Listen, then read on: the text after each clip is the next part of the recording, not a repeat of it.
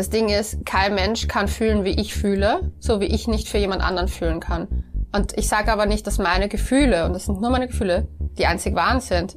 Ich glaube, wir machen unheimlich oft Dinge nicht, weil wir Angst haben davor, was falsch zu machen, dass andere dumm über uns reden oder sonst was. Mit den Leuten mich unterhalten generell, das ist auch etwas, was ich sehr schätze. Also alles, was mit Community zu tun hat, liebe ich und Content kreieren liebe ich, nur das Posten mag ich nicht. Wir sprechen heute mit Leonie, einer bekannten Wiener Influencerin und Podcasterin, die sich besonders mit den Themen Mental Health, Lifestyle, Beziehungen und auch Frausein beschäftigt. Liebe Leonie, vielen lieben Dank, dass du dir die Zeit genommen hast. Und als erste Frage stelle ich dir gleich einmal, wie bist du eigentlich Influencerin geworden? Also wie war so dein Werdegang? Also mein Werdegang hat eigentlich sehr, sehr vor sehr vielen Jahren begonnen, äh, um genau zu sein, vor 17 Jahren. Ich war damals 15 und habe meinen eigentlich meinen allerersten Blog da gegründet gehabt und habe angefangen halt Fotos von mir selbst zu machen. Ich war ein großer Fan von einigen Künstlerinnen wie Cindy Sherman und Tracy Emin und da ging es auch oft um die eigene Inszenierung oder die Inszenierung des zum Beispiel ihres Wohnortes oder ihres Bettes, zum Beispiel bei Tracy Emin oder halt äh, Cindy Sherman hat sich selbst einfach sehr oft inszeniert und fotografiert und habe das halt irgendwie auf meine Art nachgemacht und habe dann halt meine Texte, die ich immer wieder geschrieben habe, dazu verfasst und so hat das sich einfach entwickelt und irgendwann mal kam halt dazu, dass Leute gefragt haben, hey, woher hast du das, wie hast du dieses Augen-Make-up gemacht etc., weil ich damals Emo war und ähm, ja, sagen wir mal so, ich habe da halt gewisse Brands getragen, die man jetzt vielleicht nicht unbedingt in Österreich sofort überall bekommen hat und deswegen haben die Leute da oft auch nachgefragt und so hat sich das eigentlich entwickelt, dass es dann zu einem Modeblog geworden ist und vom Modeblog ging es dann 2012 auf Instagram und seit sieben Jahren lebe ich als selbstständige Influencerin, also lebe nur noch mehr davon. Also mit 15 Jahren hast du das dann eh schon sehr bald eigentlich gewusst. Ja, es war, ich habe aber Modedesign studiert und habe eigentlich nicht gedacht mit 15, dass ich da lande, wo ich jetzt bin. Also das war noch ganz anders. Da hat noch keiner gewusst. Dann haben es mir alle noch erklärt, na das Internet. Ich weiß nicht, ob sich das durchsetzt. Und was wolltest du als Kind dann später mal werden? Um ehrlich zu sein, als Kind wollte ich Kunstdiebin oder Piratin werden. Ich glaube nicht, dass das so gute Jobsachen wären eigentlich. Aber ich war so, es gibt einen Film von Audrey Hepburn, wo sie ein Bild stiehlt und ich habe diesen Film einfach geliebt als Kind. Und ich habe einfach ein Faible für Piraten immer schon gehabt. Ich hatte nie den Wunsch nach so einem, so, was so Kinderwünsche so typische sind. Das war irgendwie ganz weird. Wie ich so 14 war, habe ich immer MTV Crips geschaut und so und das habe ich gefeiert und habe das immer nachgestellt mit meinen Freundinnen, so wie das wäre, wenn wir unsere Wohnungen vorstellen. Und ich muss ganz ehrlich sagen, meine Mama hat das letztens auch gesagt, so, hey, du hast nichts anderes, eigentlich machst du gerade. Du rennst mit der Kamera, die in dein Handy ist, in der Wohnung herum und zeigst Leuten deine Sachen und das stimmt ein bisschen. Also ich bin schon fast eigentlich das geworden, was ich mit 14 cool fand. Das stimmt, das hat sich schon sehr früh dann abgezeichnet. Ja.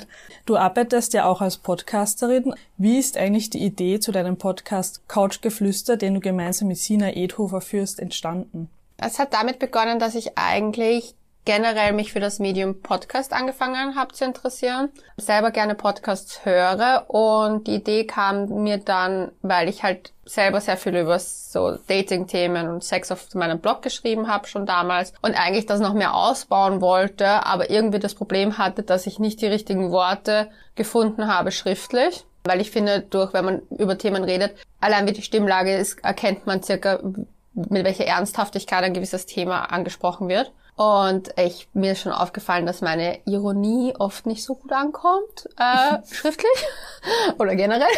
Ich bin sehr oft sehr sarkastisch und ich glaube, das merkt man eher, wenn man was hört, vielleicht mehr aus der Stimmlage heraus. Und die Sina habe ich, äh, kenne ich schon seit über zehn Jahren und wir haben, also zehn Jahre sind es jetzt circa. Und ich habe ihren Blog, also sie hat auch einen Blog gehabt, immer sehr, sehr geschätzt und sehr cool gefunden und wir haben sehr ähnliche Themen besprochen und dann habe ich mir irgendwie gedacht so, wieso frage ich sie nicht? Das ist doch voll voll cool, irgendwie was zusammen zu machen. Ich habe sie gefragt und es war eigentlich voll nett, weil wir ich habe sie halt so gefragt, ob sie mit mir ausgehen mag. Also wir sind in eine Bar gegangen und dann habe ich, sie, hab ich ihr das noch näher vorgestellt, das Thema. Und dann hat sie ja gesagt, ah, wir machen immer scherzhaft darüber, dass ich sie wie so ein Fuckboy auf ein Date eingeladen habe und sie um den Finger gewickelt habe und sie für immer an mich gebunden habe.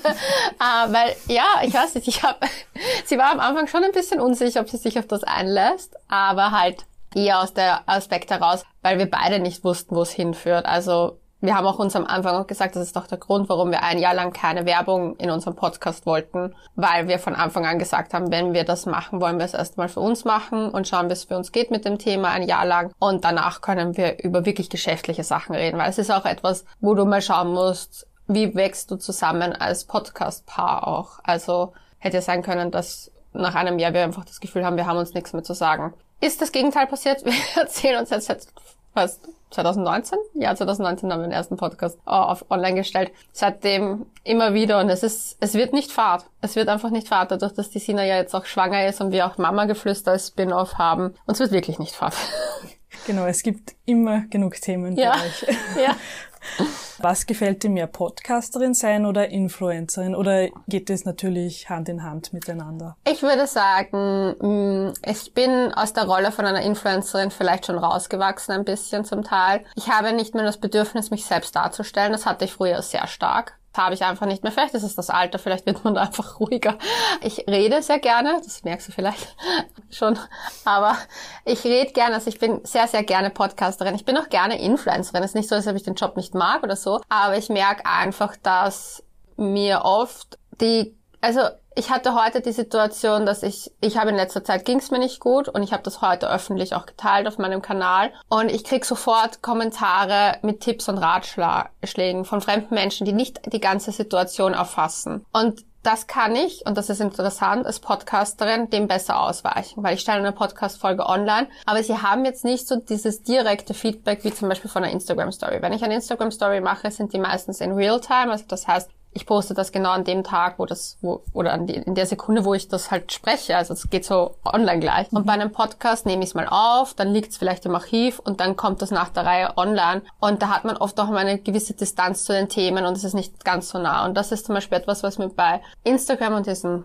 Instagram Stories halt oft dann auch schwer fällt, weil du willst, die Leute wollen immer ehrlichen Content und es soll alles real sein. Aber wenn man es dann liefert, kriegt man halt genau das, was man in den Momenten oft nicht zu hören möchte, nämlich irgendwelche ungefragten Ratschläge, Unterstellungen. Teilweise eben das Thema heute war eben, es gab, es gab einige Sachen, aber ein Thema war eben auch Dating. Und ich habe drei Dating-Anfragen sofort in den ersten zehn Minuten bekommen, wo ich mir denke, so, ich schreibe gerade darüber, dass mir das am Arsch geht und dann kommen erst recht wieder Leute. Und es ist dann oft für mich, und das ist halt vielleicht, wenn ich, weil ich das halt schon so lange mache, sehr frustrierend oft, dass ich, egal was ich poste, einfach dieser Backflash einfach extremst gestiegen ist. Früher war das anders und es war viel positiver. Also ich muss sagen, ich bin ja, wie gesagt, schon so lange Influencerin oder halt Bloggerin oder haben sich ja die Begriffs Begrifflichkeiten auch verändert, aber schon so lange bin in dem Metier, dass ich weiß, dass es früher viel mehr unterstützend war, dass die Leute viel mehr versucht, nicht nur die Leute haben sich nicht nur Sachen angesehen und konsumiert und sich beschwert, sondern sie haben die Sachen konsumiert, dich supportet und haben dir eigentlich sehr viel positives Feedback auch geschenkt. Und ich finde es okay, Kritik zu äußern. Ich finde es nur schwierig, Meinung immer zu hören, wenn ich explizit sogar sage, hey Leute, es geht mir nicht gut, ich brauche wirklich keine Ratschläge dazu, ich weiß, was mir gut tut. Und dann kommt das trotzdem. Mhm. Und deswegen, ich glaube, das ist gerade momentan ein bisschen ein Struggle. Deswegen würde ich sagen, ich fühle mich als Podcasterin wohler. Aber ja, das war jetzt eine lange Ausführung zu dem Thema, aber es ist noch sehr aktuell gerade deswegen, ja. Aber es ist sehr interessant, so den Unterschied zu hören zwischen mhm. den zwei Medien. Also deinen Erfahrungen nach hat sich, hat sich das schon ein bisschen zum Negativen gewendet extrem. im Internet. Also extrem. Also ich muss auch sagen, ich glaube, es wird nur noch schlimmer. Und ich bin da jetzt niemand, der sehr pessimistisch normalerweise an Sachen herangeht, aber ich glaube, dass die Leute vor allem durch die Pandemie und diese Corona-Sachen angefangen haben, sehr aufeinander loszugehen in jeglichen Bereichen.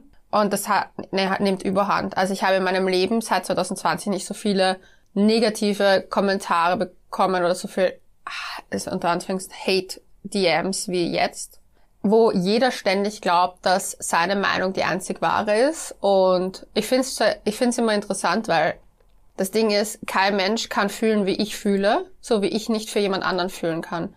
Und ich sage aber nicht, dass meine Gefühle, und das sind nur meine Gefühle, die einzig wahren sind. Das Ding ist, wir können heute unseren Podcast, wir senden den Podcast aufnehmen und gehen beide raus und haben unterschiedliche Gefühle von dem, von dem, was wir gerade gemacht haben. Und das ist legitim. Aber wenn ich dir dann sage, nein, du musst so fühlen, finde ich das irgendwie weird. Und das ist im Internet das Gleiche. Die Leute glauben, nur weil ich sag, das und das gefällt mir besser oder das und das finde ich cooler, glauben sie, ihrs ist dann weniger cool. Und das ist halt, das ist so eine Grundstimmung aktuell, dass irgendwie jeder glaubt, er muss seinen Senf dazugeben. Ich denke mir dann immer so, ich konsumiere zum Beispiel nur Inhalte, die mich interessieren und die ich wertschätzend empfinde, also so für meinen, für mein Leben, also zum Beispiel, dass irgendwas Wertvolles dazu beitragen. Und ich, wenn ich mir etwas denke, was mir nicht passt, zum Beispiel, es gibt genug Sachen auf Instagram, die ich sehe, auch bei den Accounts, denen ich folge, wo ich sage, da stimme ich nicht zu 100% zu, aber ich muss es dieser Person auch nicht mitteilen. Also ich habe nicht dieses Bedürfnis, aber vielleicht bin ich da auch in der Minderheit, was sowas betrifft. Ich denke mir, ich supporte alles, was ich gut finde und alles, was ich nicht gut finde, supporte ich einfach nicht. Und da muss man auch nichts Negatives dazu sagen, weil, wie gesagt, es geht ja oft um Meinungen, es sind ja dann oft keine wissenschaftlichen Sachen. Also es sind dann oft zum Beispiel, ich weiß nicht, ich keine Ahnung, es gibt so viele weirde Beispiele. Also wie gesagt, mir wurde unterstellt, dass ich äh, beim Dating dass ich nur online date. Dabei habe ich kein einziges Online-Date gehabt die letzten Wochen und Monate. Und ich habe dann geschrieben, so, du weißt nicht, ob ich online oder offline gedatet habe. Aber es sind Unterstellungen gleich. Und na, alles, das, was du da machst, ist falsch, wenn du nur auf Online-Dating gehst. Und ich war so, es waren halt alles Offline-Dates, aber okay, danke für nix. Aber es ist halt ein negativer Beigeschmack, der bleibt. Jeden Tag. Du kriegst mhm. jeden Tag solche Nachrichten und du denkst dann jedes Mal nur so, und zum Beispiel mein Gedanke ist oft, okay, was poste ich noch überhaupt, mit was kann ich heute umgehen? Kann ich heute damit umgehen, dass so viel Backflash kommt? Kann ich damit umgehen? Und dann überlegt man sich halt zweimal, sich zu öffnen. Und dann beschweren sich aber die Leute, dass Instagram so unreal ist und dass alle nur die perfekten Seiten zeigen. Naja, warum wohl? Weil alle, wenn sie mal was anderes zeigen, du kannst halt besser mit, ich sag halt mal, Kritik an dem Perfekten besser umgehen als Kritik an etwas, was dich selber stört. Ja, auf jeden Fall. Also ja, das hat sich sehr verändert, das Mitteilungsbedürfnis und. Ja, jeder glaubt, dass er, ja, das Internet hat, hat ermöglicht, dass jeder seine Meinung rausbringen kann, was voll in Ordnung ist. Aber die Leute vergessen halt, dass es nur eine Meinung ist und dass man nicht immer alles sagen muss, was man sich denkt. Es ist das gleiche in der Stadt. In der Stadt würdest du auch nicht zu jemandem sagen, boah, ich finde das, was du trägst, total hässlich oder einen Kommentar zu dem Körper abgeben. Ich krieg jeden Tag sowas zu hören mir hat letztens jemand geschrieben, du hast dann einen Fleck auf der Haut. Danke für die Information. dann hat er dazu geschrieben, ja, ich würde mich, ich würde mir das untersuchen lassen. Bei absolut übergriffig würdest du nie in der Realität machen. Und aber das kann ich mir jeden Tag anhören. Deswegen ja, ich glaube, ich bin lieber Podcasterin. Mhm. ja. Na, wirklich interessant. Und dann gleich zu dem nächsten Thema, mhm. ähm, was eh dazu jetzt sehr gut passt. Hast du dich schon immer mit dem Thema Mental Health beschäftigt oder kam das erst später in deinem Leben dann auf? Man muss dazu sagen, ich beschäftige mich mit dem Thema mentale Gesundheit aus einem sehr privaten Grund, weil ich seit ich ein Teenager bin, also ich wurde als Teenager schon mit einer Borderline-Persönlichkeitsstörung diagnostiziert, beziehungsweise Tendenz dazu, das hat sich dann äh, verfestigt und ist halt eine Störung, also das Störungsbild wurde dann mehrfach noch nachträglich diagnostiziert. Dadurch war es halt schon immer ein persönliches Thema. Ich habe mich auf der Ebene halt immer schon damit beschäftigt. Ich bin immer schon ja, in, ja, ich, sagen wir so, ich bin immer schon in Therapie gegangen, ob ich es durchgezogen habe, eine andere Sache, ich habe viel abgebrochen, aber es war immer schon da. Nur irgendwann mal mit äh, 27, 28 ging es mir in dem Zeitraum sehr schlecht, weil ich eben damals einen Instagram-Feed auch hatte, der sehr perfekt war oder ich wollte sehr perfekt sein. Alles war mit lächelnden Bildern und alles war dieser White Feed, wo alles so hübsch drapiert war mit Avocado-Toast und Pfingstblumen und was damals gerade halt in war. Und es ging mir aber innerlich so scheiße und ich habe mir dann gedacht, das sind so zwei Welten, die ich da habe. Die eine Welt, wie sie mir drinnen ausschaut und die Welt, die da draußen, die ich darstelle. Das ging für mich irgendwie dann auch zu einem gewissen Zeitpunkt nicht mehr dann habe ich mich halt sozusagen öffentlich dazu geoutet, dass ich halt diese psychische Erkrankung habe. Habe daraufhin fast alle meine Kunden verloren, was eine finanzielle Mega-Einbüßung war. Hat aber gleichzeitig das Gefühl, dass es das leichter macht für mich. Und habe dann aber angefangen, eben über meine mentalen Sachen zu schreiben. Und dadurch, das war vor vier, fünf Jahren. Und seitdem schreibe ich eigentlich sehr regelmäßig darüber und so hat sich das entwickelt und ich mache ja jetzt aktuell die Ausbildung zur Psychotherapeutin und deswegen ist es für mich, wird es auch, glaube ich, immer mehr Thema, obwohl ich sagen muss, dass ich zum Beispiel persönlich es ein bisschen fragwürdig finde, wie viele Hobbypsychologen und Psychotherapeuten es teilweise auf Instagram gibt, die mit Tipps raushauen, wo ich sage, das funktioniert halt leider nicht so. Also es ist ja auch ein sehr kritischer Artikel jetzt im, äh, ich glaube, im Standard erschienen über Duftkerzen gegen Depressionen wo sie halt eben einige Influencer auch sozusagen anprangern, dass sie halt mentale Gesundheitsthemen, also darüber Produkte verkaufen wollen. Und das kreide ich langsam auch an. Also das muss ich schon sagen, dass es auch für mich etwas ist, wo ich sage, da muss man wirklich vorsichtig sein. Weil da gibt's viele Leute, die das halt dann wirklich kaufen und versuchen, so ihre Probleme vielleicht zu lösen. Aber es ist halt oft nicht das, was einen, also man soll generell nichts kaufen, das das einen glücklich macht. Das ist ganz selten der Fall. Das hält nicht. Das stimmt. ja. Also du siehst es als gefährlich an, wenn so falsche Ratschläge ja. zirkulieren im Internet.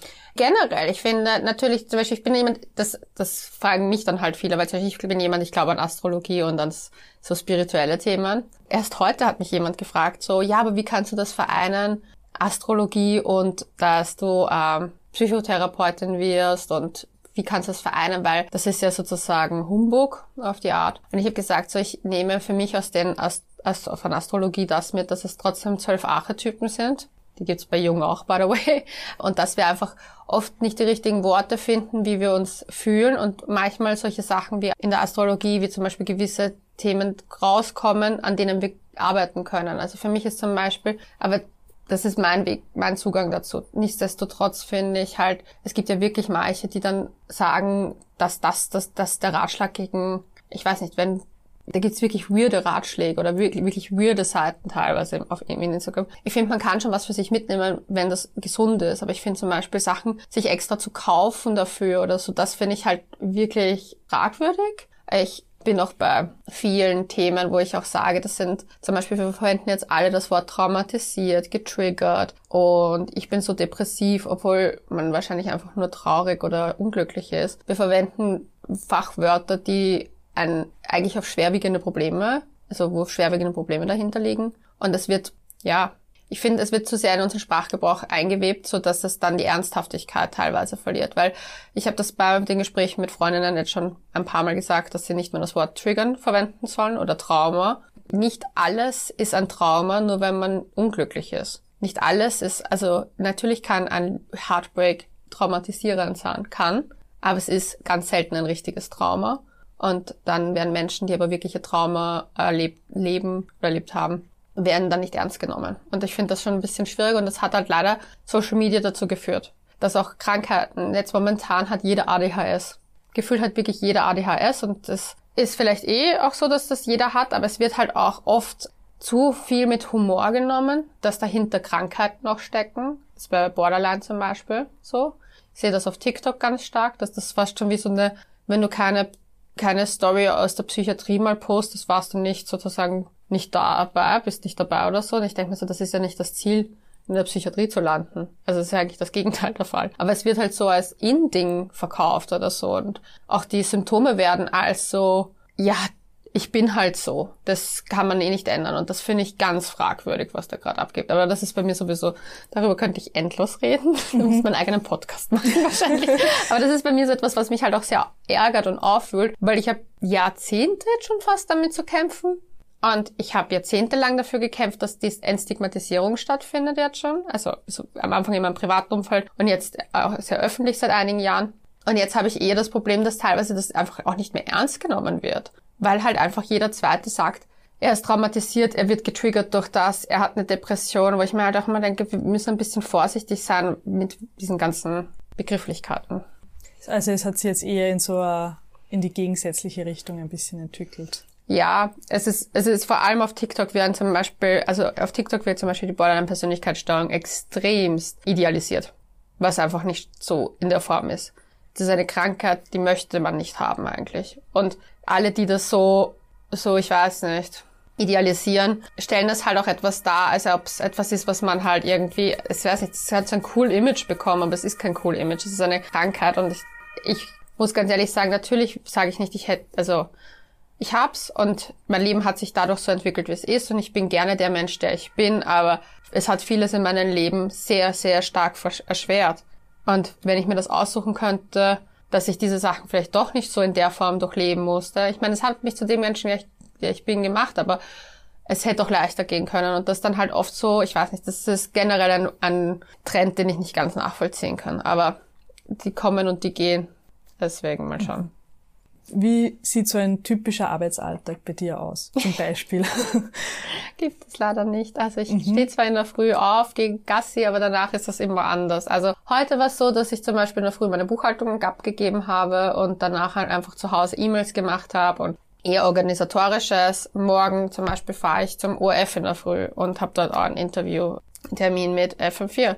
Dann am nächsten Tag fahre ich ins Burgenland zum ORF, um dort ein Interview zu haben. Und am Donnerstag werde ich wahrscheinlich Fotos machen. Also es ist so unterschiedlich jeder Tag, dass ich oft halt, ich kann oft halt nur meine Woche sagen, was ich tue. Ich kann oft, ich weiß halt so circa meine Abläufe. Ich habe halt Freigaben, die ich erfüllen muss. Und ich schaue halt, dass ich zum Beispiel montags oft halt eher echt eher organisatorische Sachen im Büro mache, weil das ist für mich so ein Tag, wo ich eher zu Hause sein möchte und zum Beispiel eher Termine, wenn dann am Nachmittag mache oder am, am Donnerstag oder am Mittwoch. Also ich versuche die eher am Ende der Woche zu machen, aber so ist ein bisschen geplant. Aber wie gesagt, er schaut jeden Tag anders aus. Sehr abwechslungsreich. Ja, und manchmal auch sehr anstrengend dadurch. Mhm. Aber man kann sich selber auch dann gut einteilen. Also man ist sein eigener Chef quasi.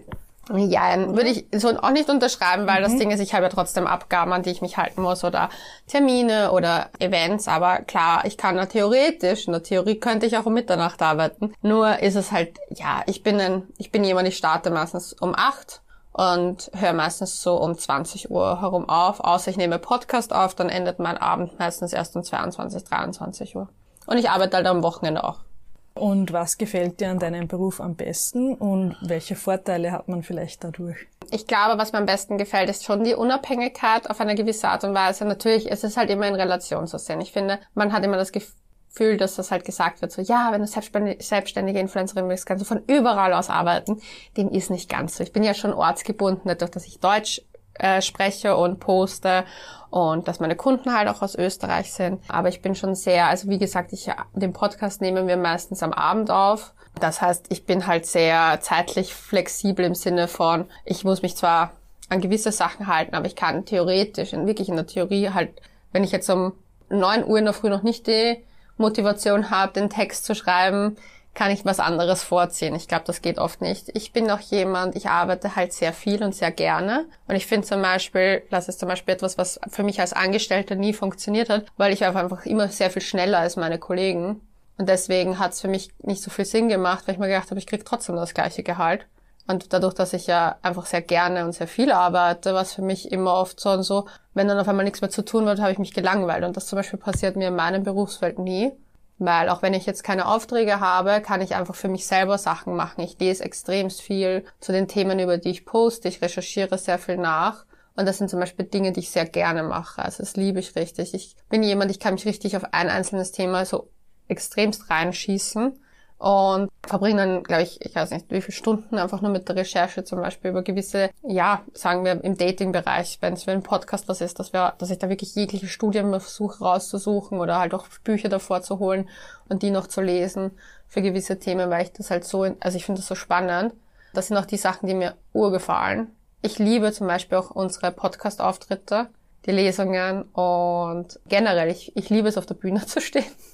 Das ist mein favorite part, würde ich sagen. Aber ich bin auch ein sehr extrovertierter Mensch. Also deswegen glaube ich, liegt mir das. Weil es ist immer sehr lustig, weil die Sina wird immer voll ruhig vor der Show und ich werde immer urhibbelig. Und sie sagt immer so, sie versteht sich, weil ich stehe viel lieber auf der Bühne, bin aber trotzdem davor immer viel nervöser und sie wird immer ruhiger. Und sie ist jetzt nicht, sie mag schon, also sie geht schon gerne auf die Bühne, aber sie sagt so, man merkt den Unterschied. Also sie also ich mag es einfach mehr so auf die Art. Aber ich finde es voll lustig, weil deswegen bin ich auch so gern mit der Sina einfach ein Paar mit ihr, weil wir beide so Yin-Yang sind und dadurch funktioniert das voll gut. Mhm. Und ich merke das auch voll, dass ich sie bei den, bei den Auftritten, die ich alleine machen musste, halt echt manchmal sehr vermisse, vor allem bevor es auf die Bühne geht, obwohl es das mein Favorite Part eigentlich ist. Das und das Recherchieren. Ich glaube, was ich am wenigsten mag, ist das Posten an sich. Weil ich liebe es, die Sachen zu erstellen und alles. Aber ich habe das letztens wieder gemerkt, wenn ich mir dann muss, okay, habe ich jede Verlinkung, habe ich den richtigen Text, habe ich die, habe ich die letzte Version vor der Freigabe, weil ich, man darf ja nicht vergessen, ich schicke da ja Videos, dann wird was zurückgeschickt, das Feedback schleifen, dann kommt noch was und dann habe ich da zum Beispiel den, ob ich den richtigen Text habe, habe ich die richtigen Verlinkungen, habe ich den richtigen Link generell, habe ich die richtige Seite gefunden auf Instagram. Also weil es gibt ja von manchen Accounts manche Firmen haben ja 15 Firmenaccounts, das ist ja unheimlich kompliziert dann, den, weil du kannst, siehst ja am Anfang immer nur die Anfangsbuchstaben von dem Account, du siehst dann nie den ganzen Namen. Also wenn du das verlinkst, das ist halt manchmal echt ein bisschen so Chaos. Und das zum Beispiel hasse ich. Und das habe ich letztens mit äh, ein paar, also ich war auf einem Event, wo wir halt auch darüber gepostet haben und ich habe gesagt, das ist der Part, den ich am meisten hasse, neben der Buchhaltung, weil ich es echt mühsam finde. Und das ist aber dann so lächerlich, weil ich mir dann denke, so, da ist dann eh schon alles passiert, aber das finde ich so anstrengend. Aber ja, mit den Leuten mich unterhalten generell, das ist auch etwas, was ich sehr schätze. Also alles, was mit Community zu tun hat, liebe ich und Content kreieren liebe ich.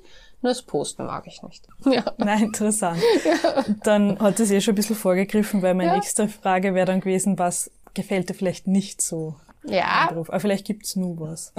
Es ist wirklich, also das ist, ich meine, das klingt so blöd, wenn man sagt, so das Posten an sich von Kooperationen ist das anstrengend, aber es ist halt dann das, wo du echt versuchst, halt, darfst halt nichts vergessen.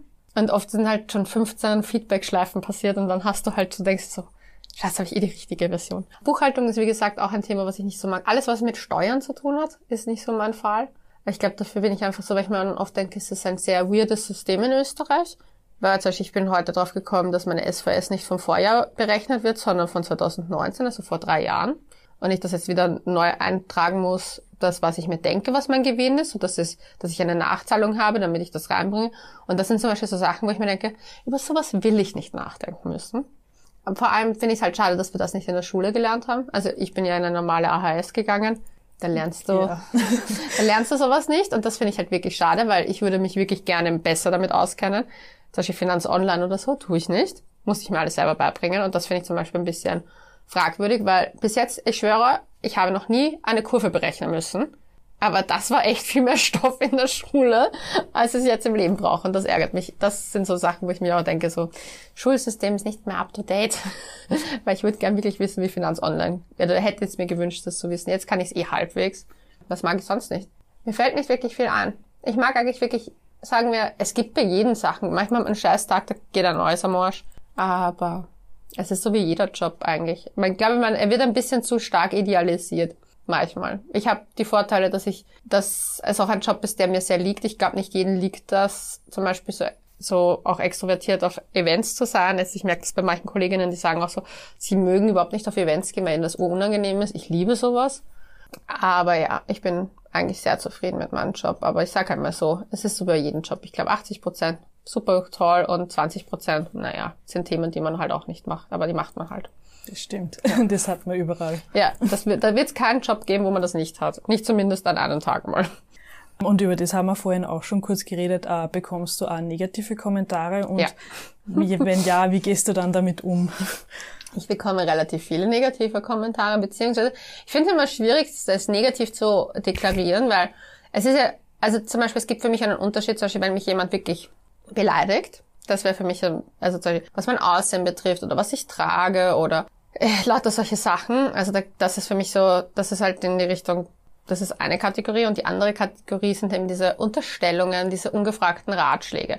Und diese Unterstellungen und ungefragten Ratschläge sind ja nicht wirklich negativ in dem Sinne, sie hinterlassen nur ein negatives Gefühl. Also das finde ich, muss man halt schon mal sagen und da ist es halt auch für mich manchmal schwierig, wenn dann halt von Hate Hate-DMs oder Hate-Nachrichten geredet wird. Weil für mich, die Hate-Nachrichten halten sich ja in Grenzen und ich finde, die kann ich teilweise viel besser für mich wegschieben, weil ob mich jemand hässlich findet oder nicht, ist ja nicht mein Problem. weil dann denke ich mir so, ja. Ich bin aber auch vielleicht mit 32 Jahren alt genug, um das zu relativieren. Wäre ich 17, würde ich das wahrscheinlich mehr, mir mehr zu Herzen nehmen. Das gleiche gilt für mein, über mein Aussehen. Ich finde generell, man sollte nicht das, das Aussehen einer anderen Person unbedingt kommentieren. Vor allem nicht, wenn es äh, nichts Positives ist. Aber was so Sachen, diese Unterstellungen und Ratschläge, also ungefragten Ratschläge, da bin ich schon sehr empfindlich geworden, weil ich mir echt manchmal denke, warum? Warum?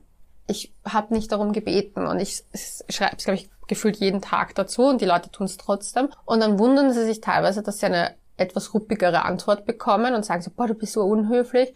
Und ich denke mir so, ja, es hat halt auch was mit Höflichkeit zu tun, nicht ungefragt irgendwem was zu schicken. Weil ich kriege ja teilweise auch wirklich keine leichten Texte manchmal zu lesen und da nicht vor eine Warnung zu setzen und zu sagen, hey, ich habe da eine Frage, ich habe da ein Thema, kann ich dir das vielleicht erzählen, finde ich halt auch ein bisschen schwierig manchmal.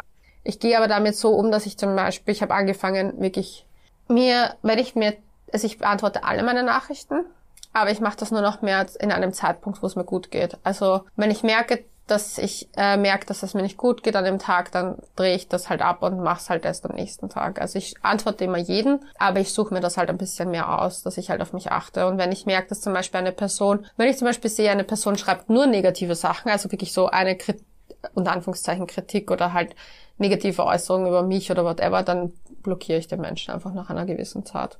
Ich muss mich damit nicht auseinandersetzen, habe ich beschlossen.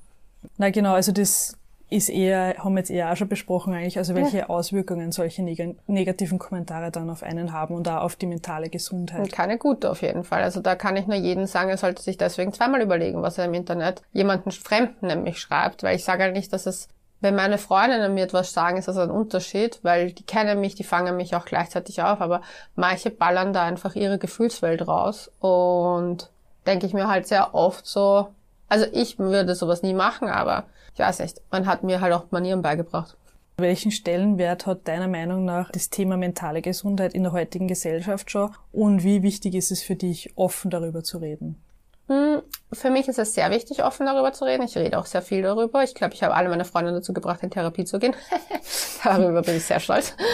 ähm, weil ich finde, dass es sehr wichtig ist. Ich finde, jeder sollte mal Therapie machen. Einfach um sich selbst auf eine andere Art und Weise zu erfahren. Das nennt man auch, wenn man zum Beispiel keine Themen, keine schwerwiegenden Themen hat, nennt man es nämlich nicht Therapie, sondern Selbsterfahrung. Und das mache ich nämlich aktuell. Also in meiner, ich, in meiner Ausbildung mache ich ja Selbsterfahrung.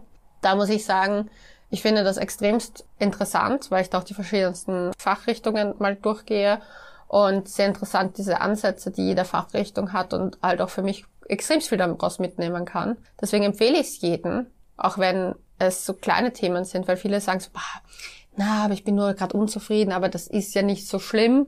Und ich denke mir so, ja, aber warum willst du zuwarten, bis es schlimm wird? Das ist so, als ob man, ich weiß nicht, mit einer ja klar, mit einer kleinen Schnittwunde gehst du jetzt auch nicht unbedingt zum Arzt, aber wenn du merkst, es entzündet sich oder es wird größer, solltest du zum Arzt gehen. Und manchmal ist es halt wichtig, die Frühzeichen zu erkennen. Ähm, deswegen glaube ich, rede ich sehr offen und gerne darüber. Ich finde, in unserer Gesellschaft hat das auch einen immer größeren Stellenwert. Ich finde nur teilweise die Ansätze nicht so richtig aktuell weil ich glaube nicht, dass eine Instagram-Therapy eine richtige Therapie ersetzt und dieses sich von irgendwelchen Hobbypsychologen äh, Ratschläge ver vergeben zu lassen, finde ich äußerst fragwürdig, weil aktuell ist gefühlt jeder zweite ein Coach und kennt sich voll gut in der Thematik aus. Finde ich schwierig, weil die meisten einfach nur ihre Online-Kurse oder ihre Sachen damit verkaufen wollen, was absolut verständlich ist. Aber ich finde, man sollte, wenn man das Gefühl hat, man struggelt, vielleicht nicht auf Social Media sich Hilfe suchen, sondern einen Therapieplatz ich sage immer, mir hat geholfen, also es ist meine persönliche Erfahrung, mir hat geholfen Therapie, regelmäßig Bewegung machen, schauen, mit welchen Menschen ich eine gute und gesunde Bindung habe oder eine Bindung, die mir äh, das Gefühl gibt, gesehen und gehört zu werden, eine Verbundenheit da ist und diese Kontakte zu pflegen und einfach generell eher weniger Social Media zu konsumieren in der Zeit. also, mhm. aber generell, ja, ich bin froh, dass es ein, ein wichtigeres Thema wird in unserer Gesellschaft. Ich finde nur, dass es halt auf Instagram auch gerade so wirkt, als ob sich jeder damit beschäftigt und das stimmt einfach nicht. Es beschäftigen noch, sich noch immer viel zu wenig Leute. Es ist noch immer kein Grund, in den Krankenstand zu gehen, wenn jemand sagt, mir geht es mental nicht gut. Und das finde ich, erst wenn das passiert, dann sage ich, haben wir es geschafft in einer Gesellschaft. Und ein weiteres Thema von dir ist die Selbstliebe. Mhm. Äh, wie gehst du damit um persönlich? Ich äh, sage Selbstakzeptanz, weil ich Selbstliebe sehr schwierig finde. Für mich ist das ein Thema, ich finde, man muss sich auch nicht selber lieben. Ich finde, man muss sich selber akzeptieren können. Das gleiche gilt auch für den Körper. Ich glaube nicht, dass man seinen Körper lieben muss. Das finde ich auch immer viel zu übertrieben. Ich finde, man muss Dinge einfach auch akzeptieren können. Und für mich ist das so, es gibt Tage, wo ich mich super toll finde, es gibt Tage, wo ich mich nicht super toll finde, aber ich habe gelernt, auch diese Tage zu akzeptieren und ich glaube, das ist eigentlich eher das Ziel, eine, eine Akzeptanz für sich zu schaffen und zu sagen, okay, ich bin heute einfach scheiße drauf, ich finde mich einfach nur hässlich und das ist auch okay. Und die Welt schaut morgen vielleicht wieder anders aus oder erst in einem Monat ist so. Aber das, glaube ich, halt oft diese, die Bedürf der, das Bedürfnis bei vielen ist, so dass sie glauben, man muss sich 24-7 lieben und dann ändert sich, wenn man das einmal geschafft hat, ändert sich das nicht. Das stimmt nicht. Wachstum ist ein Prozess, wo es auch Rückschritte gibt und das ist vollkommen in Ordnung und sie helfen uns ja auch zu erkennen, an was wir noch vielleicht arbeiten müssen und wir müssen auch nicht immer an etwas arbeiten. Man kann auch einfach mal faul auf der Couch liegen, Netflix schauen und sich denken, scheiß drauf. ja, das ist für mich sehr viel Akzeptanz. Was möchtest du deinen Followern nur mitgeben? Geben? Also was ist so deine Message? Meine Message generell an alle Menschen, egal ob meine Follower oder nicht, ist, dass sie zu sich stehen sollen, mutig sein sollen, weil ich glaube, wir machen unheimlich oft Dinge nicht, weil wir Angst haben davor, was falsch zu machen, dass andere dumm über uns reden oder sonst was. Wenn ich so gedacht hätte, hätte ich in meinem Leben nichts davon erreicht, was ich erreicht habe, weil wie ich mit 15 einen Podcast, äh, den Blog gestartet habe, hat mir jeder erklärt, mach das Internet, das setzt sich nicht durch. Keiner hat geglaubt, dass ich damit jemals Geld verdiene. Wie ich gesagt habe, ich werde damit selbstständig. Hat auch keiner daran geglaubt, dass ich damit Geld verdienen werde. Jetzt bin ich sieben Jahre selbstständig. Wie ich den Podcast gestartet habe, hat jeder gesagt, so, boah, was, willst, du willst über Sex reden, öffentlich? Ist ja urunangenehm. Da, da, da. Tja, jetzt hat gefühlt jeder Zweite einen Podcast. Ich denke mir halt, wir müssen halt mutig gehen und den Weg gehen, den wir gerne, gerne gehen wollen. Und das möchte ich halt Leuten noch vermitteln, dass sie sich ihre Probleme anschauen, an ihren Problemen vielleicht arbeiten, sich aber selber versuchen, auch die Zeit zu nehmen oder sich selbst zu geben und nicht zu kritisch zu sich selber zu sein, aber gleichzeitig immer wieder aufstehen, auch wenn andere einen sagen, nee, bleib lieber sitzen. Also das ist halt so die Sachen, die ich gerne vermitteln möchte und die mir auch wichtig sind, dass die Leute mitnehmen und dass halt eben nicht alles super toll sein muss. Das Leben ist nicht super toll. Es gibt Höhen und Tiefen und die Tiefen sind auch in Ordnung.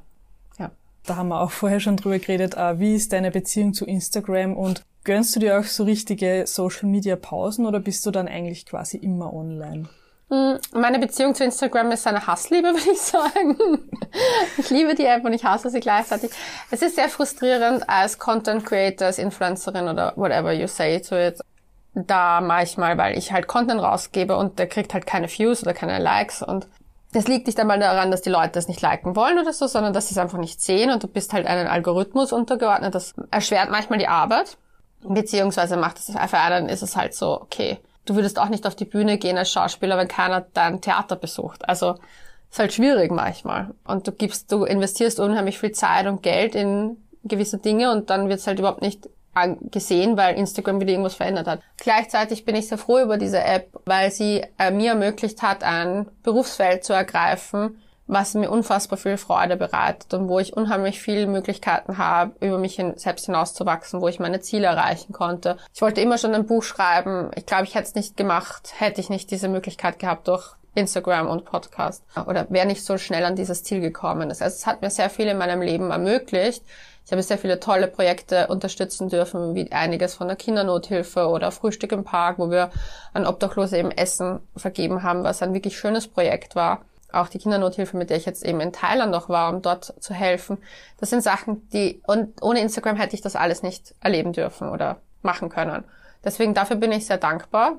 Ich selber finde es halt ich habe halt dann, wie gesagt, so eine Hassliebe und ich mache keine Social Media Detox Tage. Manchmal poste ich einfach wenig oder bin weniger online, weil ich halt einfach in meinem realen Leben so viel zu tun habe, dass es sich eh nicht ergibt. Und an manchen Tagen, und das kennt glaube ich jeder, es geht einem scheiße und was macht man? Man scrollt in der App herumdeppert. Und dann denke ich mir halt, ich habe mir das eingerichtet, dass ich halt einen Zeitrahmen habe, wie viele Stunden ich am Tag auf Instagram bin und dann schaltet sich die App ab und an den halte ich mich eigentlich relativ klar, weil das ist für mich wichtig. Ich muss aber dazu sagen, ich finde halt so Social Media Detox Tage, wem das liegt, ja, mir mir hilft das jetzt nicht wirklich mehr oder weniger. Also ich habe das auch versucht und habe mir gedacht, ja, danach wird's vielleicht besser. Aber es macht es nicht besser. Ich merke einfach, dass wenn ich meinen Tag oder mein, meine Freizeit, sagen wir so, meine Freizeit mit Aktivitäten fülle, die mir sowieso Spaß machen, bin ich automatisch weniger auf dieser App.